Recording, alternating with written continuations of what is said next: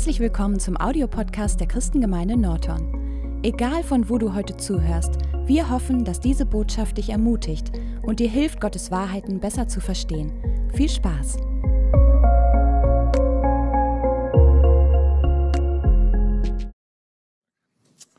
Guten Morgen. Guten Morgen. Okay, ihr schlaft noch, hoffentlich nicht mehr. Ich bete ganz kurz. Vati, Dank, dass du Jesus gesandt hast, Herr. Und dass wir heute ausrufen dürfen, Herr, deinen Namen, Herr, dein Name, der über jede Autorität steht, Herr, dein Name, der den Tod besiegt hat, dein Name, der Leben schafft, Herr. Vater, ich bete für jedes Wort, was ich heute Morgen spreche, dass es Leben schafft, Herr. Danke, Herr. Danke, dass du mit uns bist, Herr. In Jesu Namen. Wunderbar, wir sind für die, die es nicht wissen, heute Gast sind. Wir sind in einer Serie über die Gaben, die Gott uns schenkt. Wenn du ein Kind Gottes bist, dann darfst du wissen, dass Gott dir Gaben gegeben hat. Und das Wort Gaben im Griechischen, wenn du da ein bisschen reinguckst im Grundtext, heißt eigentlich Geschenke. Ja? Und meine Kinder haben vor ein paar Monaten ja, vor ein paar Monaten ist nicht, vor gut äh, einem Monat Geschenke bekommen zu Weihnachten. Und ich habe nicht ein Kind erlebt, was gesagt hat, ach Papa, das kann ich mal nächste Woche auspacken. Ja, das ist wie so, als ob du hungrige Wölfe über ein Stück Fleisch, ja, alles aufreißen, gucken, oh, super Freude. Ich weiß nicht, ob wir immer mit den Geschenken so umgehen wie Gott. Die Geschenke, die Gott uns gibt, dass wir es auspacken, dass wir es gebrauchen, dass wir es nicht so an die Seite stellen und an Priorität 2 setzen, sondern wirklich es zur Priorität machen. Und ich darf heute Morgen über die Gabe des Lehrens oder des Lehrers predigen. Und ich bin sehr dankbar, dass ich das tun darf. Und ich möchte ganz zu Anfang einfach ganz schnell so ein paar Eigenschaften eines Lehrers ähm, hervorbringen, weil ich denke, wir haben alle Assoziationen mit Lehrern. Wenn ich in meine Kindheit denke, äh, zurückdenke, es gibt Lehrer, wo ich denke, denen hätte ich nie begegnen müssen. Ja, gibt es da so ein paar, die da mitgehen können? Und es gab Lehrer, wo ich denke, boah, die haben bis heute, die haben einen Grundstein in mein Leben gelegt, wo ich so dankbar für bin. Und ich glaube, wenn Lehrerschaft so, wie Gott es eigentlich vorhat, gebraucht wird, dann setzt es immer Leben frei. Dann setzt es etwas frei, was du für dein ganzes Leben gebrauchen kannst. Also ich ratter, hier mal so ein paar Sachen durch guck mal, ob du da eine Antenne hast, sagst, oh, da erkenne ich mich wieder, ja? Okay, Lehrer sind wissbegierig. Ja, Lehrer haben ganz viele Fragen, auch bleiben nicht bei den Fragen stehen, sondern suchen die Antworten. Sie analysieren und wollen optimieren. Ja, wenn ich etwas sehe, wenn man das Klo dort sauber macht und ich merke, ey, kann man das nicht besser machen? Ja, das selbst im Kleinen. Sie suchen nach Lösungen. Sie haben einen innerlichen Trieb, das Gelernte, die Erfahrung, die sie selber gemacht haben, anderen weiterzugeben. Sie wollen es nicht für sich behalten, sondern sie wollen es multiplizieren. Lehrer freuen sich über kleine Anfänge. Hast du schon mal einen guten Lehrer gesehen, der einen völligen, ähm, nicht schreibenden Menschen trifft, nicht lesende Menschen trifft und der hat Hoffnung. Er sieht, ey, in ein paar Wochen werden Sie die ersten Buchstaben schreiben können. In ein paar Wochen können Sie Lola, Lila, was auch immer lesen können. Und Sie freuen sich daran, weil Sie sehen, ey, in zehn Jahren wird der ganze Bücherspitzen lesen können und vielleicht sogar schreiben. Ja, ein, Le ein, ein, ein Lehrer hat diese Hoffnung. Ein Lehrer denkt nicht in Schwarz-Weiß. Wir haben gehört über die Propheten, dass sie manchmal Schwarz-Weiß denken. Ein Lehrer denkt in Prozesse. Ja, wir haben einen Dimmer bei uns im, äh, im Wohnzimmer, den kann ich hell oder dunkel machen. Ja, ein, ich, ich sehe diesen Prozess. Ich sehe nicht, oh, das ist falsch oder das ist richtig, sondern ich sehe, ja, hier müssen wir einen Prozess angehen. Okay, ich freue mich immer, wenn bei uns in der Bibelschule äh, Schule, äh, Schüler sind, die nicht wissen, wo Matthäus steht. Finde ich total toll. Wisst ihr warum? Ich weiß, in einem halben Jahr wissen sie es. Und in einem halben Jahr wissen sie nicht nur, wo es, wo das Buch ist, sondern ich weiß auch, dass sie schon ein bisschen wissen, was da drin steht. Ja? Ich sehe nicht den Ist-Zustand, sondern ich sehe, was daraus wird. Gute Lehrer packen an. Sie sind nicht nur Frontallehrer, sondern sie packen einfach mit an. Sie wollen das, was sie gelernt haben, weitergeben. Und gute Lehrer malen Bilder in deinem Kopf. Bilder, die du nicht vergisst nicht so abstrakte Materie, sondern es wird einfach ein Bild in deinem Kopf gemalt. Und Lehrer lieben es, wie ein Fisch im Wasser, wenn sie wissbegierige Menschen um sich herum haben. Es ist so furchtbar, wenn Leute einfach gar nicht wissen wollen, was du weißt. Ja, aber gut, dann musst du weitergehen. Und Lehrer sind nicht die Lehrer, die nur auf der Bühne stehen, sondern wenn du die Gabe der Lehre hast, liebst du es auch in Zweiergesprächen, einfach deinem Gegenüber deine Erfahrung, das, was du aus dem Wort herausgefunden hast, zu teilen. Und jetzt sagst du vielleicht, ey, Glück gehabt, keines von diesen Dingen passt bei mir. Ich bin schon beim Kaffee oder es kommt ja zum Glück eine zweite Predigt gleich. Stopp. Weißt du, dass jeder Lehrer sein soll? Genauso wie ich in der Barmherzigkeit, in der Prophetie, in dem Dienen, in all diesen Gaben wachsen soll, möchte ich dir heute Morgen sagen, dass du auch Lehrer sein sollst. Woher komme ich? Wie komme ich darauf? Muss ich natürlich biblisch begründen. Ihr kennt den Missionsauftrag, oder? Matthäus 28, 19, 20 heißt es, geht nun hin und macht alle Nationen zu Jüngern und tauft sie auf den Namen des Vaters und des Sohnes und des Heiligen Geistes und lehrt sie, alles zu bewahren was, bewahren, was ich euch geboten habe. Zu wem sagt er das?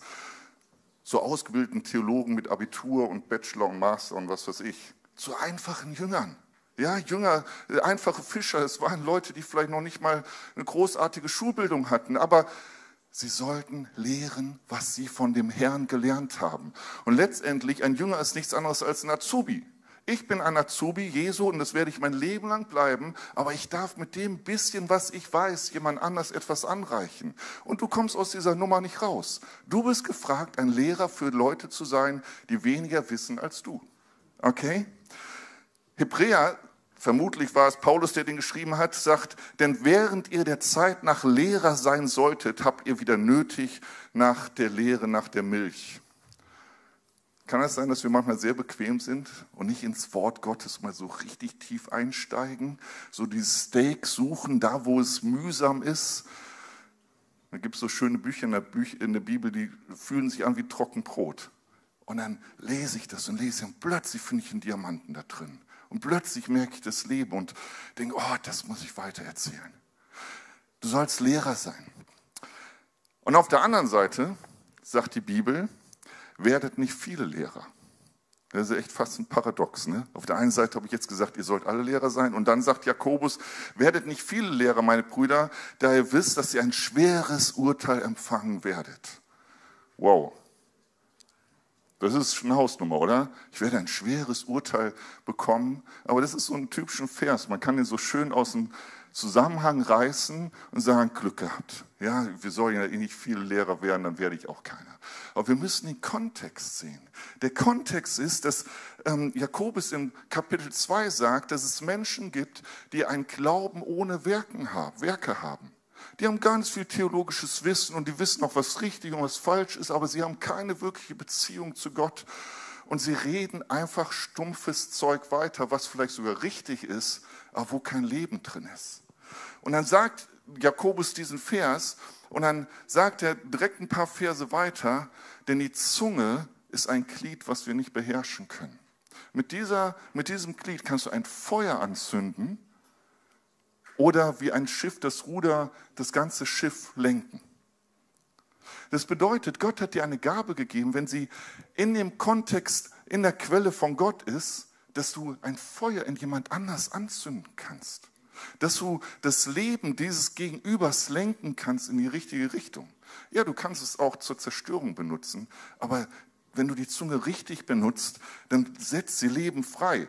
Und er sagt dann weiter in Jakobus 3,13, äh, wer weise und verständig unter euch ist, er zeige es in guten Wandel seiner Werke, in Sanftmut und Weisheit. Und die Weisheit von oben, sagt es, heißt dann weiter Vers 17, aber ist erstens rein, dann friedvoll, milde, folgsam, voller Barmherzigkeit und guter Früchte, unparteiisch und ungeheuchelt.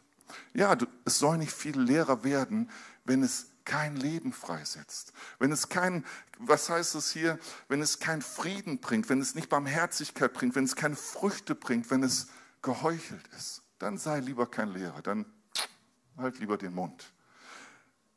Weil Jesus und Jakobus hat ja nun mal zu der Zeit Jesu gelebt. Hat, Jesus hat Lehrer erfahren, mit denen er wirklich Schwierigkeiten hatte.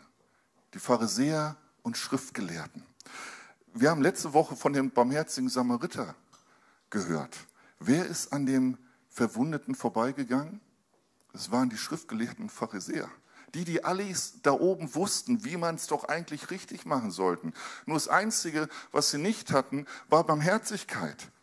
Als sie diese Frau, ähm, die im Ehebruch ertappt worden ist, vermutlich, vor Jesus gestellt haben, was haben die Pharisäer gemacht? Sie haben das Gesetz im Kopf gehabt, die muss gesteinigt werden. Und Jesus, du wirst als guter Rabbi das doch jetzt auch sagen, oder?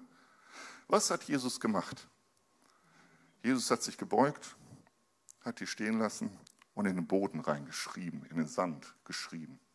Habt ihr euch mal überlegt, warum Jesus da was in den Boden reinschreibt und was er in den Boden reinschreibt? Die Pharisäer kannten die Propheten. Und in Jeremia 17, Vers 13 heißt es, und die von mir abgewichen werden in die Erde geschrieben werden, denn sie haben den Herrn, die Quelle des lebendigen Wassers, verlassen. Jesus hat in die Erde geschrieben und hat den Pharisäern gesagt, ja, ihr habt recht, diese Frau müsste gesteinigt werden. Aber ihr habt den Herrn verlassen, ihr habt die Quelle verlassen. Was ist die Quelle? Psalm 103 ist eines von vielen Bibelstellen, die das so schön, diese Quelle Gottes ausdrücken. Und sie kannten, die Pharisäer kannten die, diese ganzen Bibelstellen, die konnten die auswendig. Aber es reicht nicht, als Lehrer alles auswendig zu können. Ich lese es schnell vor. Psalm 103 ab Vers 8. Hört gut zu, die Quelle aus der wir lehren sollen. Barmherzig und gnädig ist der Herr, langsam zum Zorn und groß an Gnade. Er wird nicht immer recht, nicht ewig zürnen. Er hat nicht getan nach unseren Vergehen, nach unseren Sünden uns nicht vergolten. Denn so hoch der Himmel über die Erde ist, so übermächtig seine Gnade über denen, die ihn fürchten. Sofern der Osten vom Westen ist, hat er von uns entfernt unsere Vergehen. Wie sich ein Vater über seine Kinder erbarmt, so erbarmt sich der Herr über die, die ihn fürchten.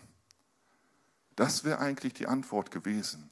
Liebe Frau, du hast hier richtig missgebaut, aber es gibt Hoffnung, es gibt Vergebung, du kannst Sühne bringen. Das haben die nicht. Es ging nur darum, um die Wahrheit weiterzugeben. Sie haben die Quelle der Wahrheit verlassen.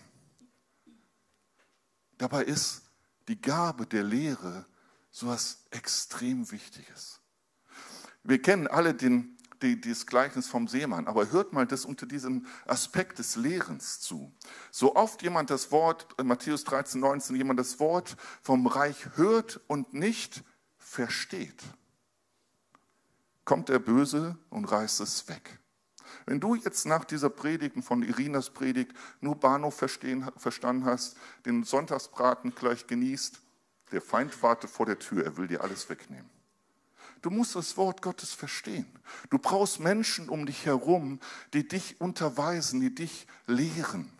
Und wenn du etwas erkannt hast, dann bist du gefragt, in jemand anders hineinzusprechen und zu lehren. Warum? Damit der Feind dieses gute Wort, was nachher zur Frucht werden kann, nicht rauben kann. Unterschätze nicht die Gabe der Lehre. Weil es heißt nachher, denn, das Gute, äh, denn die, die auf, das Gute gesät ist, diese hat das Wort, des, Wort Gottes gehört und verstanden. Wenn ich die Bibelstellen, manche, ich lese extra die Elberfelder, weil ich eine Bibel brauche, die kompliziert ist. Weil wenn ich etwas nicht verstehe, dann muss ich forschen. Und wenn ich forsche, dann habe ich die Hoffnung, es zu verstehen. Und an manchen Bibelstellen in meiner Bibel habe ich einfach ein Fragezeichen mit Bleistift gemacht. Und ich habe die Hoffnung, dass es Gott mir irgendwann offenbart oder ich, ich höre anderen zu, die es mir vielleicht offenbaren. Das eine ist jetzt Fruchtbarkeit. Die, die Gabe des Lehrens setzt Fruchtbarkeit voraus. Auf der anderen Seite, Johannes 31 heißt es, wenn wir, und das sagt er direkt im Kontext, Johannes 8, wo Jesus den, den Pharisäern mit der, mit der Frau, die gesteinigt werden sollte. Ja, das steht in dem Kontext. Das waren aber Juden, die wirklich Jesus geglaubt hatten. Da sagt er, Jesus sprach zu, die, zu den Juden, welche ihn geglaubt hatten, wenn ihr in meinem Wort bleibt, so seid ihr wahrhaftig meine Jünger, meine Azubis. Und, und ihr werdet die Wahrheit erkennen und die Wahrheit wird euch frei machen. Du brauchst Leute um dich herum, die im, Wort sind und dir das aufschlüsseln, damit du die Wahrheit erkennst und diese Wahrheit wird dich frei machen. Ist das nicht gewaltig? 1. Timotheus 1,5 heißt es, das Endziel aller Weisung, aller Lehre ist Liebe aus reinem Herzen, gutem Gewissen und ungeheuchelten Glauben. Das heißt, es gibt geheuchelten und ungeheuchelten Glauben.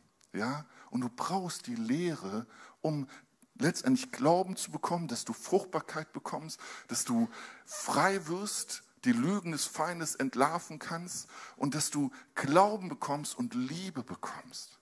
Und wenn das nicht in deiner Lehre ist, wenn du andere Menschen unterweist oder unter Unterweisung anderer bist, wo das nicht rauskommt, wo kein Glauben rauskommt, wo keine Freiheit rauskommt, wo keine ungeheuchte Liebe rauskommt, dann möchte ich dir sagen, dann ist das eine falsche Lehre. Sondern solltest du sehr vorsichtig sein. Mein Parameter ist, wenn ich aus einer Predigt rauskomme, hat es Glauben in mir erzeugt. Habe ich Hoffnung bekommen? Habe ich Liebe bekommen zu meinem Schöpfer und den Leuten um mich herum? Das ist das, was letztendlich Lehre freisetzen soll. Und Jesus hat die Menschen nicht angeklagt mit der Lehre. Er hat ihnen einen Spiegel gehalten. Und der Spiegel, da haben sie dann reingeguckt und haben selber gemerkt, ganz oft bei den Pharisäern, die fühlten sich plötzlich angesprochen. Er hat nicht gesagt zu den reichen Jünglingen, du geldliebender Nichtsnutz. Nein, er hat einfach gesagt, hey, du hast alles getan, hast du wirklich alles getan? Aber eins fällt mir noch ein, verkauf doch alles, was du hast. Und dann hat er ihn ziehen lassen. Er hat niemanden angeklagt. Und Lehre soll nicht anklagen, Lehre soll freisetzen, weil, das haben wir auch die Tage schon gehört in den Andachten, Johannes 1,14, ähm, wir haben seine Herrlichkeit angeschaut, eine Herrlichkeit voller äh, Gnade und Wahrheit. Wenn du der Lehre begegnest, die an der Quelle Gottes ist, dann wird dir erst Gnade begegnen und dann Wahrheit. Die Wahrheit, wo es vielleicht wirklich sein muss, dass man etwas wegnehmen muss oder etwas dazu tun muss. Ja? Okay, ich habe nicht viel Zeit, aber ich möchte uns alle anspornen, in dieser Gabe zu wachsen. Und ich habe ein paar ganz praktische Tipps, wie du in der Gabe wachsen kannst, damit du andere freisetzen kannst, dass andere im Glauben wachsen können und in der Liebe zu Gott. Das erste ist, hab Gemeinschaft mit dem Heiligen Geist. Und ich glaube, das ist das meist umfochtenste in unserem Alltag, oder? Das Kopfkissen ist so lecker und die Kinder schreien ab irgendeinem Punkt oder was auch immer und schon ist deine stille Zeit vorbei. Aber Jesus sagt über den Heiligen Geist, dass er uns in alle Wahrheit lehren wird. Wem hörst du zu, wenn nicht dem Heiligen Geist? Den Nachrichten, Fokus Online, die haben auch Wahrheiten. Aber es bringt dir keinen Frieden, es bringt dir keine gute Frucht. Bringe, verbringe Zeit mit dem Heiligen Geist, höre seine Stimme. Mache deine Hausaufgaben. Weißt du, ich, ich wusste schon vor 20 Jahren, dass ich irgendwann predigen werde. Ja, vor 25 Jahren. Ich habe es damals Elke gesagt, oh Elke, irgendwann werde ich predigen und bla bla bla. Und meine Frau ist sehr weise. Sie hat einfach den Mund gehalten Manchmal ist Mundhalten motivierender als zu reden. Und als irgendwann der Dienst anfing, hat sie gesagt, Markus, ich konnte es kaum glauben, weil du hast nie Bibel gelesen. Du kannst diesen Traum in dir haben, du kannst das in dir spüren. Wenn du deine Festplatte, dein Herz nicht füllst mit den Wahrheiten Gottes, dann kann dich Gott nicht als Lehrer gebrauchen. Du musst Zeit verbringen, mach deine Hausaufgaben, studiere, stell Fragen, mach Studien, ob sie morgen oder in fünf Jahren erst abgefragt werden, aber tu es, tu es, setz dich damit auseinander. Das nächste ist, räume Altlasten weg. Ihr Lieben, ich war ein Mensch voller Minderwertigkeitskomplexe. Absolut. Ich hätte nicht vor zwei Leuten reden können. So voller Minderwertigkeitskomplexe war ich. Ich war ganz schlecht in der Schule. Ich glaube, ich habe mein erstes komplettes Buch mit 25 erst gelesen. Ich habe nie gelesen. Das war für mich zu anstrengend. Ja? Und Gott hat Dinge offenbart. Und Eddie und Franz haben mich manchmal richtig hart drangenommen. Ja, aber ich musste Schritte gehen. Ich musste meine Minderwertigkeit über, über, über Bord schmeißen. Ich musste das, was du vorher vorgelesen haben, begreifen in meinem Herzen. Markus, du bist wunderbar und auf eine einzigartige Weise gemacht worden. Ist egal, was die anderen, die sollen sich bei Gott beschweren über mich, wie ich aussehe, wie ich ticke, wie was auch immer. Aber nimm diese Kritik nicht an. Du bist okay. Du bist okay. Sprech mal zu dir selber, du bist okay und du darfst andere unterweisen, obwohl du Fehler hast. Räume die Altlasten weg und vergleiche dich nicht. Ich heiße nicht Derek Prinz. Wer kennt Derek Prinz? Ein super Bibellehrer. Werde ich vielleicht nie hinkommen. Aber ich bin der Markus. Und du bist du. Und du darfst dem sagen, was du, meine Zeit ist gleich gelaufen, der Ticker hier. Doofes Ding. Suche Gelegenheiten. Suche Gelegenheiten. 2. Timotheus 2,2 ist unser Motto der Bibelschule. Das, was du unter, in Gegenwart vieler Zeugen gehört hast, von mir, Paulus, an Timotheus, vertraue treuen und tüchtigen Menschen an, die andere lehren werden. Suche Menschen, die dir zuhören. Und wenn es nur Zweiergespräche sind und investiere da rein, sei treu und Gott wird das weitermachen. Gott wird Dinge öffnen.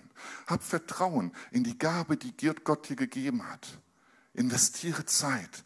Sei beim Herrn und lass es eine Quelle, sei selber eine Quelle, dass Leben, Freiheit und Fruchtbarkeit kommt. In Jesu Namen. Amen.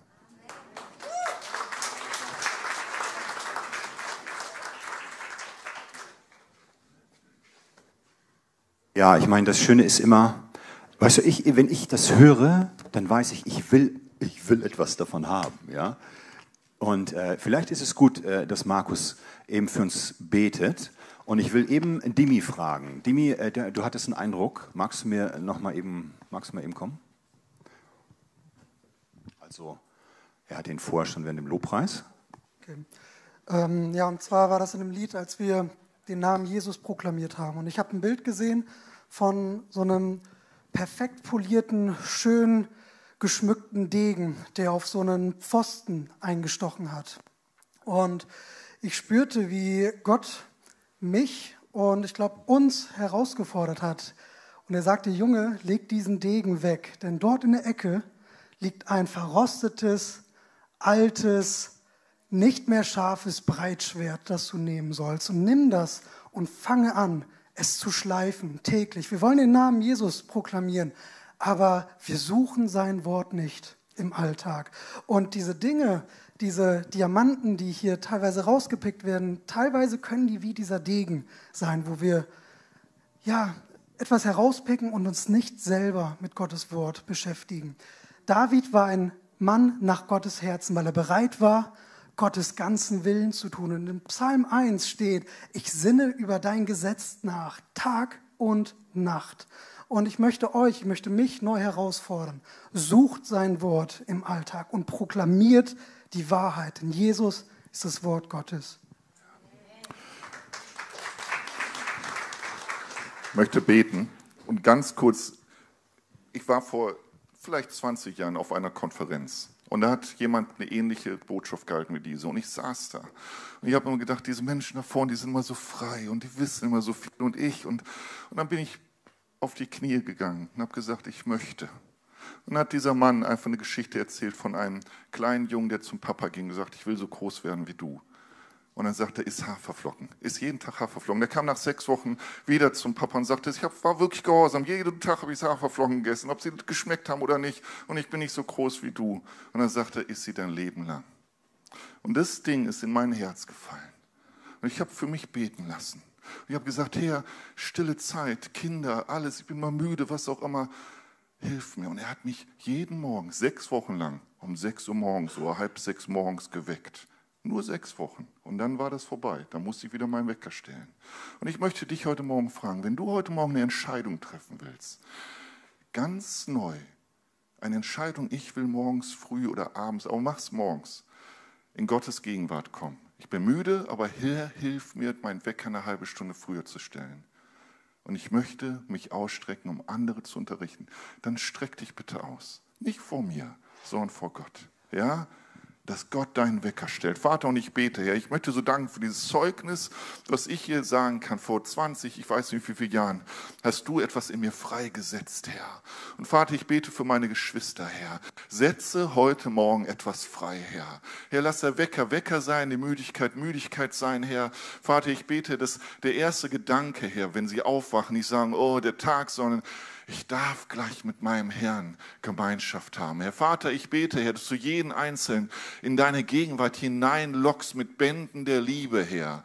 Vater, dass es keine Pflicht ist, Herr, irgendeine trockene christliche Tradition, Bibel lesen zu müssen, Herr, sondern dass eine Erwartung kommt, Herr, dass Menschen frei werden, Herr, dass das Leben freigesetzt wird, dass Familie verändert wird, dass Ehen verändert werden. Vater und Herr, danke, dass du uns dieses Anleitungsbuch gegeben hast, die Bibel, Herr. Und lass uns einen neuen Geschmack bekommen, eine neue Liebe zu deinem Wort, Herr. Setz heute Morgen etwas frei. Alle Hindernisse, nimm sie weg, Herr. Hilf, unterstütz, Herr. Vater, durch deinen Geist, Herr. Ich bete das in Jesu Namen. Amen.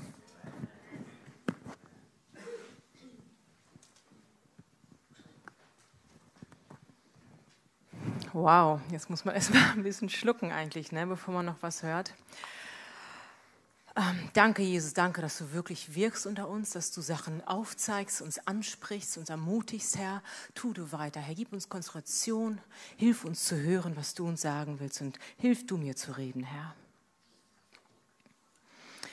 Ja, wie wir ähm, von Markus schon gehört haben, wir sind ja in dieser Reihe mit Gabenserie unterwegs und ich darf heute reden über die Gabe der Ermutigung. Und ähm, ja, die, die, wie wir schon gehört haben, sind alle sieben Gaben aus Römer 12, haben wir sie alle von Geburt an bekommen. Ja, es ist in uns DNA gelegt. Das Ding ist nur, wir haben sie der eine zu dem Maß bei der Gabe, der andere zu dem Maß bei der Gabe. Aber jeder von uns hat jede dieser sieben Gaben, die wir jetzt durchgehen. Und auch die Gabe der Ermutigung. Und das Ziel von diesen Wochen, die wir jetzt damit beschäftigen, ist, dass wir jeder in unserem Maße wachsen dürfen, in jeder dieser Gabe. Also wir dürfen auch äh, bei Ermutigung zuhören und gespannt sein und wachsen in dem Maße. Genau, Ermutigung. Was ist Ermutigung? Und ähm, das ist die erste Frage, die ich mit euch, uns jetzt stellen möchte. Und lass uns einfach Römer 12 ähm, anschauen. Da heißt es in Vers 6, wenn deine Gabe, und dann geht's bei 8 weiter, darin besteht zur Ermutigung, zu ermutigen, dann gib Ermutigung. Und ich habe geschaut, weil das irgendwie so wenig hergibt, das Wort, und man sich ja eigentlich seine eigenen Sachen so ein bisschen dabei spinnt, was meint Gott damit? Und wenn wir da tiefer reinschauen in das griechische Wort, dann ist es eigentlich aus zwei Sachen besteht es, was es so gut erklärt, was eigentlich das Wort Ermutigung meint. Und Ermutigung besteht als eine ist para, para meint ein Danebenstellen, an sich dazustellen zu jemanden. Und das zweite ist Kaleo und das heißt zurufen oder zusprechen. Das heißt, das Wort Ermutigung heißt, dass ich mich einer, einem Menschen dazustelle oder einer Gruppe von Menschen dazustelle und denen zurufe, ausrufe, hey, da ist noch mehr. Dass ich ihnen zurufe, schau, da, da ist noch mehr. Das heißt Ermutigung. Und wenn einige von uns vielleicht äh, sehr hohes Maß von dieser Gabe bekommen haben, die könnten Eigenschaften haben, wie ein ähm, Arthur Burke gesagt hat. Und ich finde, dieses, diese Erklärung im Wort Gottes kann ihn bestätigt ihn eigentlich, dass diese Menschen dazu neigen, recht geschickt zu sein und recht leicht sich zu Gruppen oder zu Menschen dazuzustellen, sich ein, eine Art zu kommunizieren haben, wo man gleich dran connected ist, so eine, so eine geschickte Art darin zu haben. Sie sind eher beziehungsorientierte Menschen, weil sie ja gut kommunizieren und gut an Menschen rantreten können. Es sind Menschen, die ähm, recht äh, schnell und gut in so eine, eine Gruppe auch dazu connecten können, weil sie sehr kontaktfreudig sind. Es ist so natürliches, es schwingt mit einher. Es ist bei diesen Menschen, die dazu sehr starke Kapazitäten bekommen haben, eine Art und Weise, wie sie dann zurufen. Also sie stellen sich geschickt dazu und die Art, wie sie zurufen, ist sehr ansprechend, ist sehr attraktiv für andere. Andere hören gerne hin, was die Person zu, zu, sagen hat, weil die in der Regel eine sehr ermutigende, eine positive Art haben zu reden. Also die Art und Weise, nicht nur mit dem Mund, mit dem ganzen Körper, mit allem, was man ist, zu reden. Bei den Menschen ist der Becher dann immer halb voll, der ist dann nicht halb leer. So, so eine Art vom Typ sind das Grundlegende. Paar Schwierigkeiten gehen sie vielleicht nicht ganz so schnell unter und, äh, und sondern äh, wenn sie untergehen, aber dann gehen sie ganz schnell wieder hoch. Es ist so eine Neigung. Ähm, genau, ich weiß nicht, ob ihr solche Art von Leuten kennt, ja. Ich finde das immer total cool, so in Schulklassen, ich erinnere mich früher, oder auch jetzt so in Connect-Gruppen, es kommen mal Leute dann zu und dann ist diese peinliche Stille weg am Anfang, wo alle so ein bisschen unsicher gucken. Sie so ganz geschmeidig an drei, vier Leute rantreten und ein nettes Gespräch, wo alle sich wohlfühlen, sowas entsteht. Das sind diese Art von Leute, dass eine Atmosphäre von Ermutigung entsteht. Und ähm, ich musste auch so denken, ich habe früher ganz viel Volleyball gespielt und ich habe euch ein Bild mitgebracht, vielleicht kann das ja auch angezeigt werden. Ähm, beim Volleyball war das so, dass man, ähm, bevor man ein Spiel hatte, so die letzten Jahre dann, äh, wo man schon ein bisschen höher gespielt hat und so, und dann hat man sich warm gemacht. Das heißt, am Netz stehen die einen weiter links, die anderen weiter rechts und man schlägt sich ein, ja. Man steht in Reihe, man spielt den Ball, der Steller zurück und dann haut man den volle Kanne drauf. Das war fast wie so ein Kampf kurz vorher, so eine Einschüchterungstaktik. Und wenn der Gegner gegenüber zwei Köpfe größer war und den Ball so krass hart geschlagen hat, dass wir alle nur noch machten und uns echt, boah, das, da kam mal Panik auf. Und da gab es bei uns so eine Person in der Mannschaft, die dann ganz schnell rief, hey, wir schaffen es und oh, wir können es. Also Volleyball ist eigentlich so ein Gebrüllsport eigentlich, muss man wirklich sagen. Es ist so krass. Und dann brüllen die eins, zwei, drei und bam, wir können das auch. Und dann, es gab so Leute, wo wir eingeschüchtert waren, die die ganze Mannschaft irgendwie auf so eine natürliche Art und Weise wieder gepusht hat und gezeigt hat, hey, also sich daneben gestellt hat eigentlich, die Gruppe abgeholt, wo sie ist und gezeigt hat, hey, guck mal, da ist mehr, wir kriegen das hin. Lasst euch nicht einschüchtern. Diese Art, das ist Ermutigung. Aber das Ding ist, nicht nur diese, die den zum hohen Maß bekommen haben, diese Ermutigungsgabe sollen ermutigen, hey, wir alle, und die Bibel ist so voll davon, ich habe gestaunt, wir alle sollen ermutigen. In 1. Äh, Thessalonicher 5, da lese ich vor den Vers 5 zunächst. Ihr alle seid Söhne des Lichts und Söhne des Tages. Wir gehören nicht der Nacht an, noch der Finsternis. Und dann geht es weiter in Vers 11, dann spricht er von dieser Personengruppe, die Söhne des Lichts sind. Da heißt es, Darum ermahnt, und das Wort ermahnt ist in der Elberfelder und Schlachter ganz oft zu lesen, aber eigentlich im heutigen Gebrauch ist eigentlich, du würdest ermutigen, ermutigen sagen. Da ist das Wort drin. Darum ermutigt einander und erbaut einer den anderen, so wie ihr es tut. Also wir alle, alle, die zu, äh, Gott dazugehören, wir alle sollen ermutigen, ja. Wir alle dürfen es tun. In Hebräer 3 Vers 12 und 13 lese ich vor. Seht zu, Brüder, dass nicht etwa in jemand von euch ein böses Herz des Unglaubens ist, im Abfall vom lebendigen Gott, sondern ermuntert einander jeden Tag, solange es heute heißt, damit niemand von euch ein verhärtetes Herz bekommt durch Betrug der Sünde. Das ist, ich finde das so krass oder da ist so viel drin über Ermutigung. Ermutigung ist eigentlich wie eine Art von Waffe gegen ein böses Herz des Unglaubens im Abfall vom lebendigen Gott.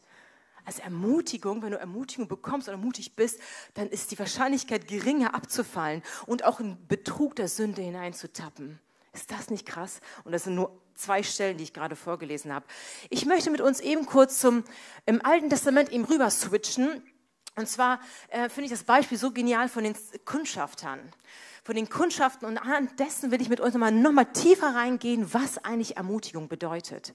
Und zwar ist die Geschichte folgendermaßen, Israel ist gerade aus Ägypten raus, die haben mit krassen Zeichen, Wundern Gott erlebt, Gott hat sie befreit und die Ägypter mussten sie und wollten sie ziehen lassen. Und Mose voran, die sind in der Wüste und dann geht's auf das verheißene Land zu. Und dann ist der Punkt gekommen, wo Mose sagt, weil Gott aus ihm gesprochen hat, hey, von jedem Stamm ein Kundschafter, ihr geht raus und guckt euch mal das Land an, schaut euch um, wie ist die Gegend, Gegend, was gibt es dort und wie sind die Leute dort. Und diese marschieren raus, kommen dann zurück und erstatten dann die Kunde sozusagen. Und dann heißt es hier im 4. Mose 13, da fange ich bei Vers 27 an und springe das so ein bisschen. Wir sind in das Land gekommen, in das du uns gesandt hast, und es fließt wirklich von Milch und Honig darin. Und dies ist seine Frucht. Die haben was mitgebracht gehabt. Aber das Volk, das im Land wohnt, ist stark und die Städte sind fest und groß. Und bei Vers 30, Kaleb aber beschwichtigte das Volk gegenüber Mose und sprach, lass uns doch hinaufziehen in das Land und es einnehmen, denn wir werden es gewiss bezwingen. Aber die Männer, die mit ihm auf, hinaufgezogen waren, sprachen, wir können nicht hinaufziehen gegen das Volk, denn es ist stärker als wir. Und sie brachten das Land, ähm, was, wo sie drin gewesen sind, in einen Verruf bei den Kindern Israels und sprachen, das Land, das wir durchzogen haben, um es auszukundschaften, ist ein Land, das seine Bewohner frisst. Und alles Volk, das wir darin sahen, sind Leute von hohem Wuchs. Wir sahen dort auch Riesen, Söhne Enaks aus dem Riesengeschlecht. Und wir waren in ihren Augen wie Heuschrecken und ebenso waren wir vor, vor unseren Augen. Und das Ding, das passiert dann, es ist wie so eine Welle. Die sprechen ganz viel Schlechtes, Entmutigung zu und wie eine Welle überkommt dieses Volk und sie schreien und weinen und sagen, äh, wir wollen nach Ägypten zurück, wenn wir da gestorben oder, im, oder in der Wüste gestorben.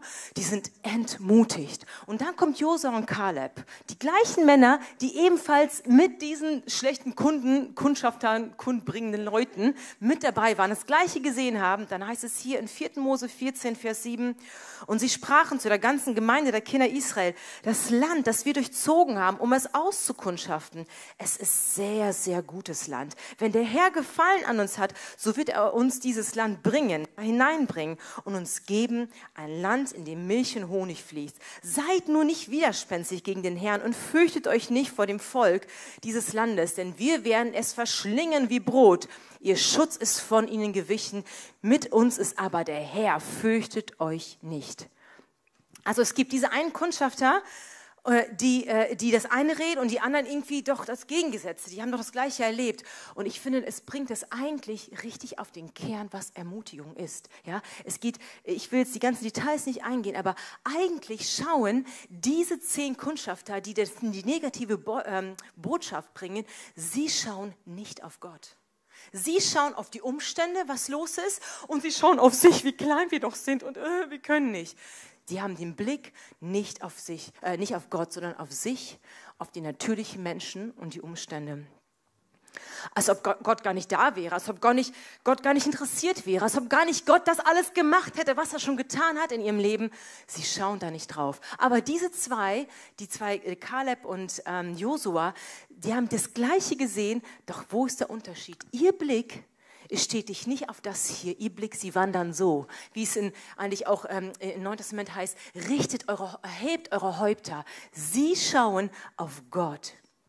Sie schauen den Blick zu ihm erhoben, auf die Verheißung, auf das Wort, was er ihnen gegeben hat, auf die Kämpfe, die er besorgt, für sie schon gekämpft hat, auf seine Versorgung. Und das ist der Kern von Ermutigung, den Blick auf Gott. Das heißt, ich stelle mich zu Leuten dazu, wenn ich jemanden ermutigen will und gehe zu ihnen ran und sage, hey, guck mal da, da ist mehr. Ich schaue auf Gott. Wie wir vorhin eigentlich geliegt, äh, das Lied gesungen haben. Schaut auf ihn. Schaut ihn an. Das ist Ermutigung. Da kann man auch drei Predigten drüber halten, wenn wir auf ihn schauen. Aber kurz eben einfach nur, wer ist Gott? Wir schauen, wer er ist. Er ist der Schöpfer aller Dinge. Jo, alles hat er gemacht, selbst die Finsternis. Er ist Gott über allem. Wer ist er? Er ist der Schöpfer, Licht, Wahrheit, Leben. Wie ist Gott? Wenn wir auf ihn schauen, schauen, wie er ist. Er ist treu. Er ist stark. Er gibt mir Mut. Er gibt mir Kraft. Was sind seine Gedanken für mein Leben, für die Situation? Nicht, ich gucke nicht da, was los ist, sondern was, wie sieht er das? Dass ich seinen Blick gleichzeitig bekomme, dass ich sein Wort anschaue, wie wir auch gerade gehört haben, Psalm 1, dass ich nachsinne über sein Wort Tag und Nacht. Das ist auf Gott schauen. Denn wir schauen dann, wenn wir auf Gott schauen, wir schauen auf den Ermutiger. Denn er ist der Ermutiger. Also wir stellen uns dazu zu Menschen und wir schauen auf Gott und sagen, hey, schau du mit auf Gott. Das ist jemand, der ein Ermutiger ist. Und ich würde uns heute echt fragen, ja, ich denke, wir können jeder für sich selbst ehrlich sein. Ähm, schaust du auf Gott? Wir können so im Groben sagen, ja klar, wir sitzen hier im Gottesdienst, wir schauen alle auf Gott, aber in allen Bereichen deines Lebens? Ich musste so an Finanzen denken. Ja, schaust du auf Gott, auf dem das dass, dass seine Kinder gesund sind, dass das läuft schon, diese, aber über Finanzen, ja nee, boah, ich bin nicht so gebildet und ich, die Joblage ist gerade so kompliziert und ich habe nicht die Qualifikation und mein Chef überhaupt und mein Lohn. Schaust du auf was Finanzen angeht, auf Gott? Schaust du, was deine Partnerschaft angeht oder dass du eben keinen Partner hast? Schaust du auf Gott, dass er Hoffnung und Zukunft für dich hat oder schaust du auf das hier, wie die zehn Kundschafter, auf dich selbst und das drumherum, die Umstände? Wo ist dein Blick? Und ich denke, wir können jede Bereich unseres Lebens abchecken. Und ich will das eigentlich als Hausaufgabe euch gerne mitgeben. Check das ab. Wo schaust du auf Gott und wo eben nicht? Denn das Ding ist, und das ist so krass, ja, denn wenn wir nicht auf Gott schauen, dann verlassen wir eigentlich den Bereich, wir verlassen das Leben, wofür wir gemacht sind. Das ist so krass. Wir verlassen das, wofür wir gemacht sind. Wir verlassen diese enge Beziehung mit Jesus, diese Liebesbeziehung, ganz nah an ihm dran zu sein und diese Abhängigkeit. Ich kann nicht und dich, du musst es machen. Wenn wir nicht auf Gott schauen, dann sind wir ganz schnell auf Murren und wir verlassen das Leben, wofür ein jeder Mensch gemacht ist, ob er Gott kennt oder nicht. Ja. Und das Ding ist, dass das Leben nicht funktioniert.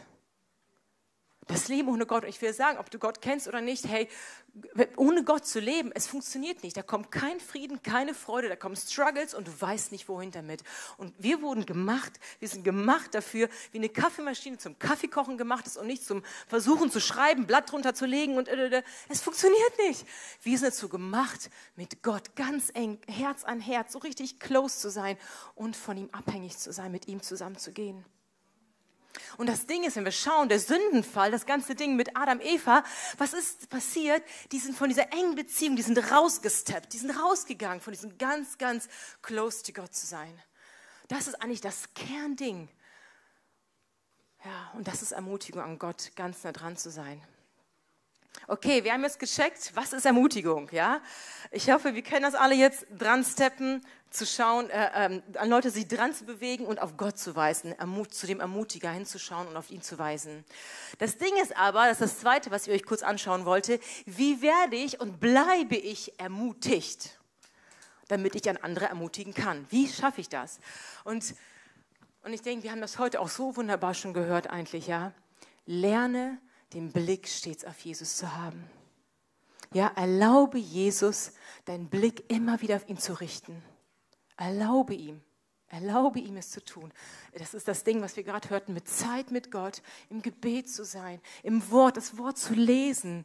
Ja, mach mal den, wenn, wenn der Geist Gottes sich ermutigt, hey, mach den Fernseher jetzt aus, dann machst du ihn aus, auch wenn der Sonntagabend fest Fernseh-TV-Programmtag ist. Du machst ihn aus und gehst hin. Das ist dieses Gott ähm, den Raum geben, dass er dich ermutigen kann, dass er sein, deinen Blick heben kann. Ich liebe es auch, wenn Leute Worte auswendig wissen. Ich liebe es auch, muss ich sagen, dieses Wort proklamieren, dieses Ausbeten, Gottes Wort für dich zu greifen, zu nehmen und ich bete es über mich aus oder über andere. Das wird lebendig. Kleine, das sind so einfach ein paar kleine Steps. Ich möchte auch Hebräer 10 dazu lesen, wenn wir uns damit fragen, hey, wie kann ich mich ermutigen und ermutigt bleiben? Hebräer 10, Vers 24 und 25, da heißt es, und lasst uns aufeinander Acht geben, damit wir uns gegenseitig anspornen zu Liebe und zu guten Werken, indem wir unsere eigenen Versammlungen nicht verlassen, wie es einige zu tun pflegen, sondern einander ermutigen umso mehr, als ihr seht, dass der Tag näher rückt. Diesen Vers, wo ich habe ich habe das letzte halbe Jahr haben wir den so oft gehört, aber das, das ist so krass. Wie wollen wir ermutigt werden, indem wir die Versammlungen, die Treffen nicht versäumen. Leute, ich will euch echt ermutigen, nehmt alles mit, was in der Gemeinde ist. Jede Gebetsstunde, geh hin. Da wirst du ermutigt, da wird dein Blick gehebt zu Gott und dann siehst du die Umstände, auch wenn sie so sind, du schaust auf Gott und du bist ermutigt. Nimm jede, nimm jede Connect-Gruppe mit. Wenn du in einer bist, geh in zweite. Ich will euch echt ermutigen, die Gottesdienst. Lasst uns alles greifen, Leute. Wir brauchen Ermutigung. Wie oft werden wir entmutigt? Schaut mal die Nachrichten an, schaut mal ein Gegenüber immer in der Schule, ja, man muss auf allen Fächern eine 1, 2, ansonsten kriegt man vom Lehrer, äh, das sind wir so in uns eingetrichtert. Wir brauchen Ermutigung. Und das Ding ist, und das, ich habe mich ein paar Mal ertappt, nach dem Gottesdienst, ich gehe raus, ein Gedanke, der mich die ganze Woche irgendwie bewegt, dass ich barsch immer wieder drüber nachdenke, immer wieder nachdenke, da denke ich, ja, boah, der Gottesdienst war dieser kleine Gedanke, den ich zweimal mehr in der Woche hatte. Aber Leute, lasst uns nicht zu klein denken. Von einem Gedankenanstoß durch das, Wort, äh, das Wasserbad des Wortes heiligt und reinigt Gott uns. Ja, Das ist diese kleinen Worte aus der Connect-Gruppe, aus dem Bibellesen. Das ist etwas, was in uns bewegt. Das ist etwas, was uns erbaut. Das, ist, das hat Kraft. Unterschätzen wir nicht diese kleinen Dinge, die wir dann in der Versammlung bekommen. Lasst uns sie nicht unterschätzen. Ich denke, es hat Ewigkeitswert. In Ewigkeit werden viele Dinge, die hier tun, die werden futsch weg sein. Die Noten in der Schule, das Arbeitszeugnis, es wird sowas sowas von egal sein letztlich. Es wird das sein, was in Ewigkeit, das, diesen Bestand. Und das ist das Ding, in Gottes Wort zu bleiben und sein Wort darüber nachzusinnen, Tag und Nacht. Okay, ein letzter abschließender Punkt ist, wie kann ich andere ermutigen, ja? Also wir wissen, was Ermutigung bedeutet. Hoffentlich, und äh, wie, wie wir uns selber ermutigen können, aber wie können wir andere ermutigen? Da habe ich ein paar Gedanken einfach nur. Das erste Ding ist einfach, ich komme wieder zurück. Geh zu dem Ermutiger. Du kannst keinen ermutigen. Wir können, wir haben nichts zu geben, außer das, was wir von Gott empfangen haben. Wir haben nichts zu geben. Und ich muss es echt hart lernen, weil ich dachte mal, oh Irina, ich tue das schon. Es ist echt wahr. Wir haben nichts zu geben, nichts, keine Ermutigung, keine Auferbauung, außer das, was wir von dem Ermutiger bekommen haben dann habe ich, und das ist das Ding, und das ist auch so beruhigend, wenn man das sich anschaut, wovon das Herz voll ist, wird der Mund überfließen. Hey, das ist so chillt. Du machst dein Ding, du suchst Gott, die Zeit mit ihm, die ganzen Gemeinschaften mitnehmen und dann kannst du chillen, weil es wird überfließen. Du kannst unterwegs sein, es wird aber aus dir rauskommen, aus jeder Pore. Ist das nicht gechillt? Das finde ich so genial. Praktische Tipps habe ich euch noch ganz kurz mitgebracht zum Abschluss. Folge den Anweisungen des Heiligen Geistes. Ja, ich habe das echt, ich habe Gott von Zeit gefragt, Jesus, ähm, ich will mehr in deinem Wort, ich will mehr an dir dran. Ich will nicht nur dieses Morgens, meine Zeit mit dir und den Tag irgendwie. Und ich habe echt gemerkt, wie Gott mich immer mehr ruft. Mittags habe ich mir jetzt eingeräumt, so ein Break, ja, dass ich dann im Wort nochmal auf Gott mich Ausschau halte, dass ich im Geist unterwegs bin, mich auf ihn besinne. Dann sah, sprach Gott neulich da wirklich, ich hatte was Bestimmtes vor und ich liebe das. Sagte Gott, äh, äh, äh, du liest jetzt was. Und dann stand ich, dann habe ich die Wahl, was tue ich? Ja, lasst uns auf den Geist Gottes, wenn er dich anspricht, vor allen Dingen, ich habe davor dafür gebetet, ja, lasst uns gehorsam sein. Und wenn er dich antickt, ruft dir an, triff dich mit dem, lies das Wort, hey, lass uns dem gehorchen, weil das wird letztlich Ermutigung bringen, weil der Heilige Geist, er spornt uns an. Oder Gott in uns, er wird andere ermutigen. Ja. Das andere ist ein großer Punkt, denke ich eigentlich. Ähm, arbeite daran, die richtigen Worte zu finden. Und oh, ich bin da sowas von der Schule, weil ich bin jemand, der schnell zum Reden ist und langsam zum Hören ist. Aber da dürfen wir alle dran arbeiten, denn hey, das ist so interessant, das haben wir heute auch schon gehört von Markus, äh, aus Jakobus 3, Vers 5. So ist auch die Zunge ein kleines Glied und rühmt sich großer Dinge. Sieh, welch ein kleines Feuer einen großen Waldbrand entzünden kann. Und das Ding ist, du kannst ermutigen, du kannst dich dazustellen, zu anderen ermutigen und es wird richtig Feuer fangen, wie in meiner Volleyballmannschaft. Ja, und alle waren so, yeah, yeah, wir schaffen das. Aber es kann, umgekehrt gilt das genauso. Das ist krass. Entmutigung ist genauso. Mit einem Wort, oh Mann, voll doof und das ist wieder anders und ich habe, weißt du, dieses, die Lehrer sind alle doof und ich habe keinen Bock mehr und auf einmal reden alle so. Ja, oder man ist irgendwo anders und die ganze Gruppe redet so. Es ist so schnell eine Entmutigung. Wir hatten eine WhatsApp-Gruppe von, von Eltern. Ich bin in neun Gruppen von meinen Kindern drin. Es war eine Klassengruppe und da wo ein schönes Treffen für die Kids engagieren wollen. Und da kam so viel Entmutigung rein, bis letztlich das Treffen für die Kids abgeblasen wurde, weil die Eltern sich verstritten haben und auch noch, dass man dann letztlich also wirklich auf eine fiese Art und Weise kommuniziert wurde. Es war wie ein Waldbrand.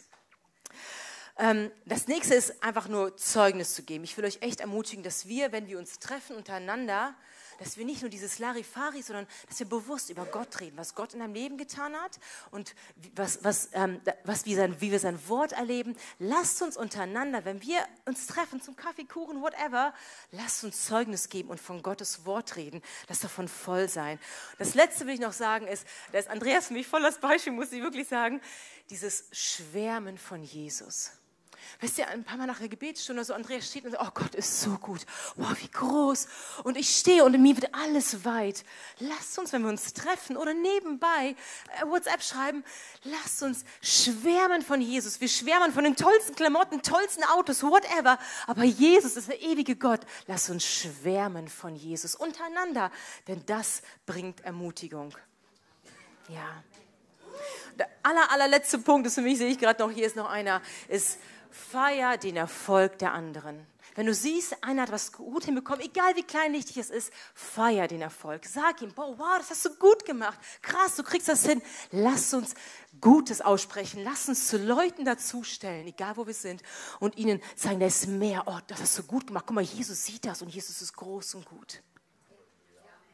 Amen.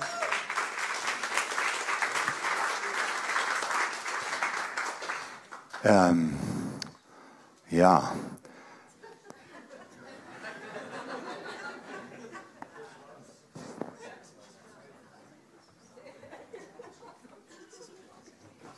Hey, äh, also ich glaube, das erste Lob oder die erste Ermutigung, die ich eben loswerden muss und möchte, warte mal, äh, ist an Markus und Irina, weil trotz Zeitdruck, trotz der Fülle, ist da wahnsinnig was rausgekommen, oder? Ja. So. Hey, und, und jetzt zu dir. brauchst du Ermutigung? Weil ich, ich kann echt sagen, ich brauche Ermutigung für ein paar Sachen in meinem Leben. Und ich glaube echt, dass Gott Ermutigung geben möchte. Und äh, Irina wird gleich beten äh, ähm, und wir werden dann noch ein Lied singen. Aber öffne dein Herz. Ich glaube, Gott will dich so ermutigen, weißt du? Er will dich so ermutigen. Auch äh, äh, ähm, wenn schlimme Sachen in deinem Leben passiert sind. Und ich weiß äh, von äh, Oksana, dass, dass wirklich etwas Schlimmes passiert ist. Es ist eine von äh, unseren äh, russischen, äh, äh ukrainischen Schwestern, äh, die hier sind und, und sie hat äh, etwas, in ihr, etwas Schlimmes in ihrer Familie gehabt letzte Woche. Ja, wo, wo, wo der Herr jemanden von ihr genommen hat. Aber ich will dir sagen, weißt du, Oksana, hey, wir sind deine Brüder und Schwestern und Herr, unser Herz ist bei dir. Да, Оксана, мы хотим просто сказать, что наше сердце с тобой.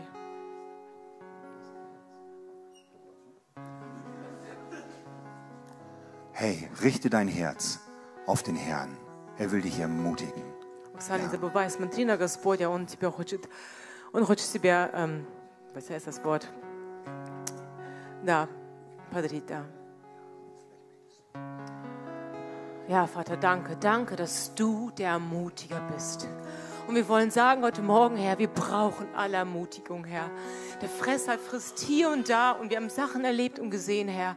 Aber Vater, wir kommen zu dir und sagen, wir brauchen Ermutigung, Herr. Und danke, dass du in Fülle, in Hülle hast, Herr. Danke, dass bei dir kein Maß, kein Ende ist, kein Limit aufgebraucht, wie Datenvolumen schon aufgebraucht. Nein, bei dir ist kein Ende davon, Herr.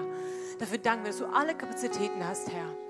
Vater, ich bete ganz konkret, zeige uns auf, welche Bereiche wir wirklich unseren Blick gesenkt haben, Herr. Richte uns auf, Herr, in einzelnen Bereichen unserem Leben auf dich zu schauen. Gib uns konkrete Anweisungen, Herr. Ich bete, dass wir heute rausgehen und Tipps und klare Tools haben, wie wir uns ermutigen können, was wir verändern müssen, was wir ablegen müssen, was wir dazu nehmen müssen, Herr. Oh, sei du uns gnädig. Danke, Herr. Danke, dass dein Wort heißt, dass, es, ähm, dass du den Hochmütigen widerstehst, Herr. Aber den Demütigen gibst du Gnade, Herr. Danke, Vater. Wir wollen, wir wollen nicht hochmütig sein. Wir wollen uns echt demütig sagen, Herr. Wir wollen abhängig von dir sein. Wir brauchen dich. Wir brauchen deine Ermutigung, dass deine Ermutigung von uns zu anderen fließt, Herr. Und danke, dass dein Wort sagt, dass du uns Gnade gibst. Und darauf setzen wir heute Morgen. Danke.